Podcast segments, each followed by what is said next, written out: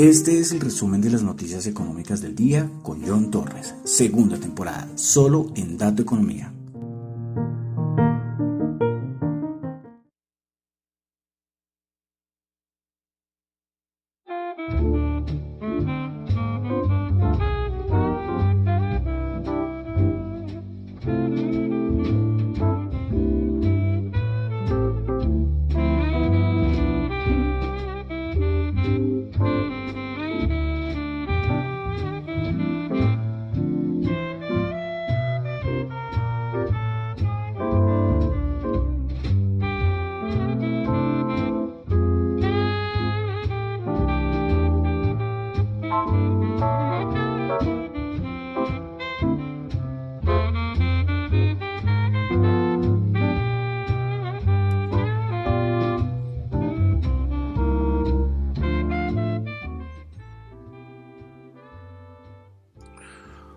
Buenas noches a todos. Son las 9 y 32 de la noche de hoy.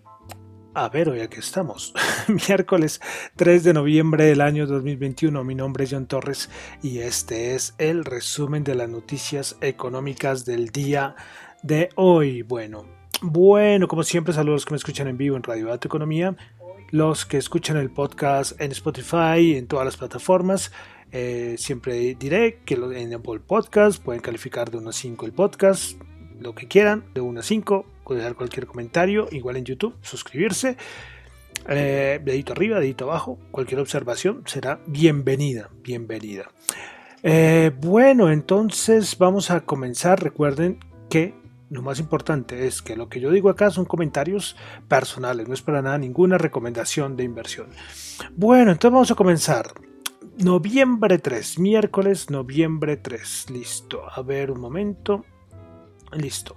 Comenzamos, daticos macro. Seguimos con los PMI. Yo le dije que después son los PMI en factureros y después eh, tenemos los PMI de servicios. Bueno, el de Caixin, el de China, servicios, PMI de servicios, 53.8, cuando se esperaba 53.1 el Japón, el PMI de servicios 50.7, anterior 50.7. Bueno, el, de, el PMI de servicios de China pues estuvo hasta mejor que lo esperado. Vamos a pasar a Europa, donde tuvimos dato de desempleo en la eurozona, tasa de desempleo del 7.4% en el mes de septiembre. El anterior había sido 7,5%. También tuvimos dato de desempleo en España. Se esperaban eh, a ver cómo es esto. No, creo que esto está, está mal, porque son los cambios en el desempleo, pues que no pueden ser 20 mil, 20 mil personas, tan poquito. sí, porque es lo que esperaba la contratación y se tuvo fue una caída de, de, de, 700. No, este dato está mal y no lo verifiqué. Mañana les tengo el dato de, de desempleo en España. Bueno, dato de inflación en Turquía el dato mensual 2,39% y el interanual ya se ubica en 19.8%. El índice de producción industrial en Turquía, el mensual 5,24% y el interanual 46.3%. Un dato potente, ¿no? 46.3, anterior 41.4. Vamos con dato de inflación en Rusia. El mes de octubre, el dato mensual 1.11% se esperaba el 1% y el interanual se ubica en 8.1%. Y finalmente, PMI de servicios en el Reino Unido del mes de octubre 59.1, esperaba 58. Entonces también mejor. Estos PMI salieron o sea, no espectaculares, pero muy cerca de lo estimado, los de manufactura y los de servicios. Lo de inflación, sí, por todo lado, horrible. Y esos datos de, Turquía, 19.8 de inflación en Turquía. Mm, ¿Cómo les queda la cosita ahí? Bueno, vamos a pasar a Estados Unidos. Dato de ISM Servicios, 66.7, se esperaba 60 y en Estados Unidos, también buen dato. Eh, orden de fábricas en el, Estados Unidos de septiembre 0,2%, esperaba 0,1%. Eh, bienes durables, vamos a colocarle así, eh, orden de bienes durables, se esperaba una caída del 0,4% y también una caída del 0,3%. bueno, son datos bien, datos presentables por parte de, de ISM a nivel de Estados Unidos. Bueno, también tuvimos, recuerden que así como el PMI manufacturero es el de Market y el ISM, también tuvimos en el de servicios lo mismo. El PMI de servicios, el Market Service, 58.7 eh, esperaba 58.2. Cambio de la agencia ADP de empleo en Estados Unidos. Esperaban 400 mil empleos y resultó 571 mil. Si me sigue dando vueltas el dato de España, ¿verdad? No, no lo entendí, no lo entendí.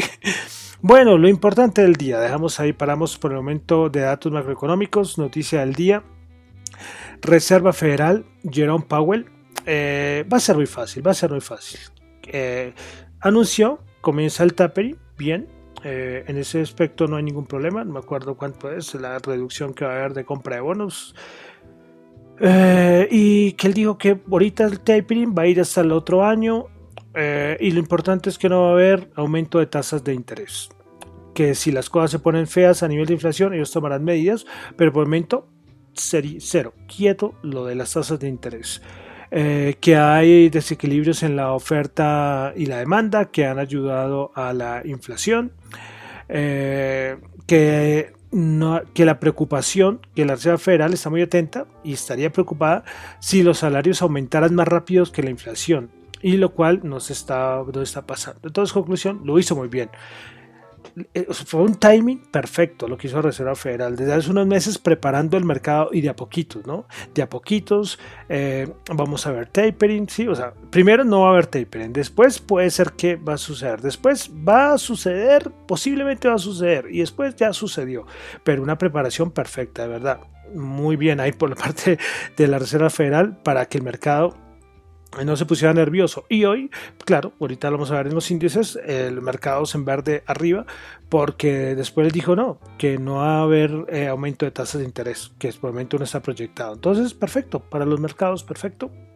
No hay ningún problema. Eh, lo del tapering, yo coloqué en Twitter, es, una risa porque eso no va a hacer nada, porque hay un montón de liquidez.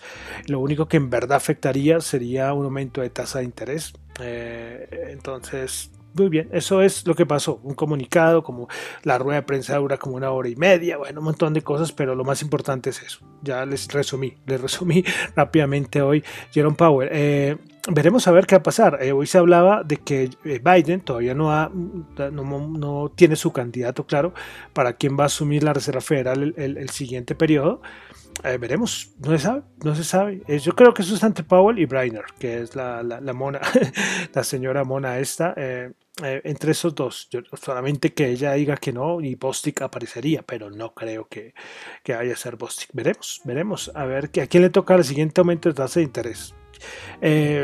los fondos federales, hay, bueno, hay una estimación aparte, dice que las expectativas de aumento de tasas se ubica alguna en 2022 pero, pero como esto cambia, esto cambia y la que va a mandar aquí, aspecto importante, es la inflación. La inflación va a ser importante. Iremos a ver, eh, muchos están convencidos de que la inflación va a bajar porque sí, muchos están diciendo no, que el otro año va a bajar, ¿por qué? Porque, porque, porque sí, sí, pero, pero no sé, no, sé, no hay un argumento sólido para pensar que el 2022 va a bajar. Dicen, no, es que como ya llegó un punto tan alto, tiene que bajar por sí sola. Eh, veremos a ver si todos estos aspectos, estas variables que influyen en la inflación, pues van a, corregir o, se van a relajar para que la inflación pues disminuya. Pero bueno, ya no doy más eh, vueltas alrededor de las declaraciones de Jerome Hayden Powell. Bueno, vamos a pasar ya a los mercados. Tuvimos inventario de petróleo de la EIA. Se esperaba un aumento de 2.250.000 y se obtuvo un aumento de 3.290.000. Los datos de los inventarios siguen siendo horribles, ¿eh? muy, muy lejos de lo estimado. Eh, y no para bien, ¿eh? y no para bien para el precio del petróleo. Tenemos reunión de la OPEP, mañana creo que la Junta Ministerial y después ya me imagino que el viernes ya tendremos a ver, a ver qué va a pasar con la, con la OPEP y a ver si las amenazas de la Casa Blanca eh, logran su fruto. Bueno, hoy poca cosa más, hoy todo fue centrado en lo de Jerome Powell, Reserva Federal, entonces eh, vamos a entrar de una vez a los índices. Eh, bueno, ¿qué voy a decir de los índices? ya les dije, solamente cuando apareció... hay algo curioso, cuando salió lo del tapering es el comunicado, el Bitcoin fue el único que bajó.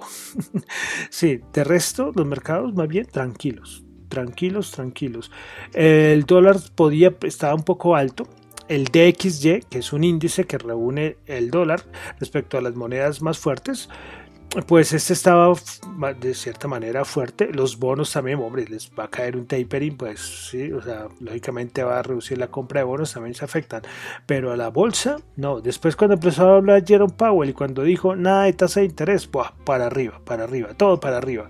En ese momento, toda explosión de todo y el dólar para abajo. Eh, bien lo dicen los quants, bien lo dice todo el mundo, que estamos es en un momento estacional muy favorable, que no hay que asustarse para nada. Eh, hay un índice que yo no lo nombro acá casi nunca, que es el Russell de las pequeñas compañías. Ese está volando. Eh, todo el mundo está muy pendiente de este índice. Pero el resto, nada, máximos históricos, máximos, históricos. Sigue habiendo liquidez en el mercado, aunque hay un tapering ahí. Bueno. Entonces vamos a entrar. Nasdaq 100 subió 172 puntos, 1%, 16.144. Principales ganadores del día, T-Mobile 5.3%, Insight Corporation 5.2%, NXP Semiconductors 4.4%. Principales perdedoras, Activision Blizzard bajó el 14%, están niveles del 2020, 14% el Activision Blizzard. Bueno, Dexcom bajó el 3.1% y Autodex bajó el 2%. Vamos ahora con el SP500. Subió 29.06%, 4.660 puntos, máximos históricos, de todo máximos históricos. Bueno, el SP500, principales ganadoras del día, tuvimos a FMC Corporation, 12.6%, Centel Corporation, 6.5%, eh, Weyer We, no, no sé cómo se pronuncia eso, Weyerhaeuser Company, eso es un poco enredado, 5,8%. Bueno, principales perdedoras, Activision Blizzard, menos 14%, Charles, Charlie River Laboratories bajo el 10,2% y Paycom Software bajo el 7,3%. Vamos ahora con el Dow Jones. El Dow Jones subió 104.02%, 36.157 puntos. Eh, principales ganadores del día en el Dow Jones, Walgreens Boots subió el 3.1, Nike subió el 2.7% y Amgen subió el 1.8%. Principales perdedoras, Caterpillar bajó el 1.7%, Goldman Sachs bajó el 1.4% y Chevron bajó el 0.7%. Vamos a la bolsa de valores de Colombia. El MSCI Colcap subió 14 puntos, 1%, 1.404 puntos, vuelve a los 1.400. Principales ganadores en la bolsa de valores de Colombia, Fabricato subió el 11.6%, Grupo Sura, eh, no nombre, hay un ETF que es el ICOLCA, pero no sé, no lo nombro. Bueno, el Grupo Sura Ordinaria 3,4%, el Grupo Bolívar subió el 2,9%, principales perdedores el Grupo Éxito bajó el 2,2%, Caracol bajó el 1,4% y Banco Bogotá bajó el 0,9%. Vale decir que eh, reportó el éxito, reportó Bancolombia. Eh. ISA también reportó, que me estoy acordando, estados financieros. Bueno, vamos a commodities, algo de commodities, petróleo, que muy mal, caída fuertísima, no sé, caída, no sé, eso no es por inventario, es una caída de 4 o 3 dólares, es algo más.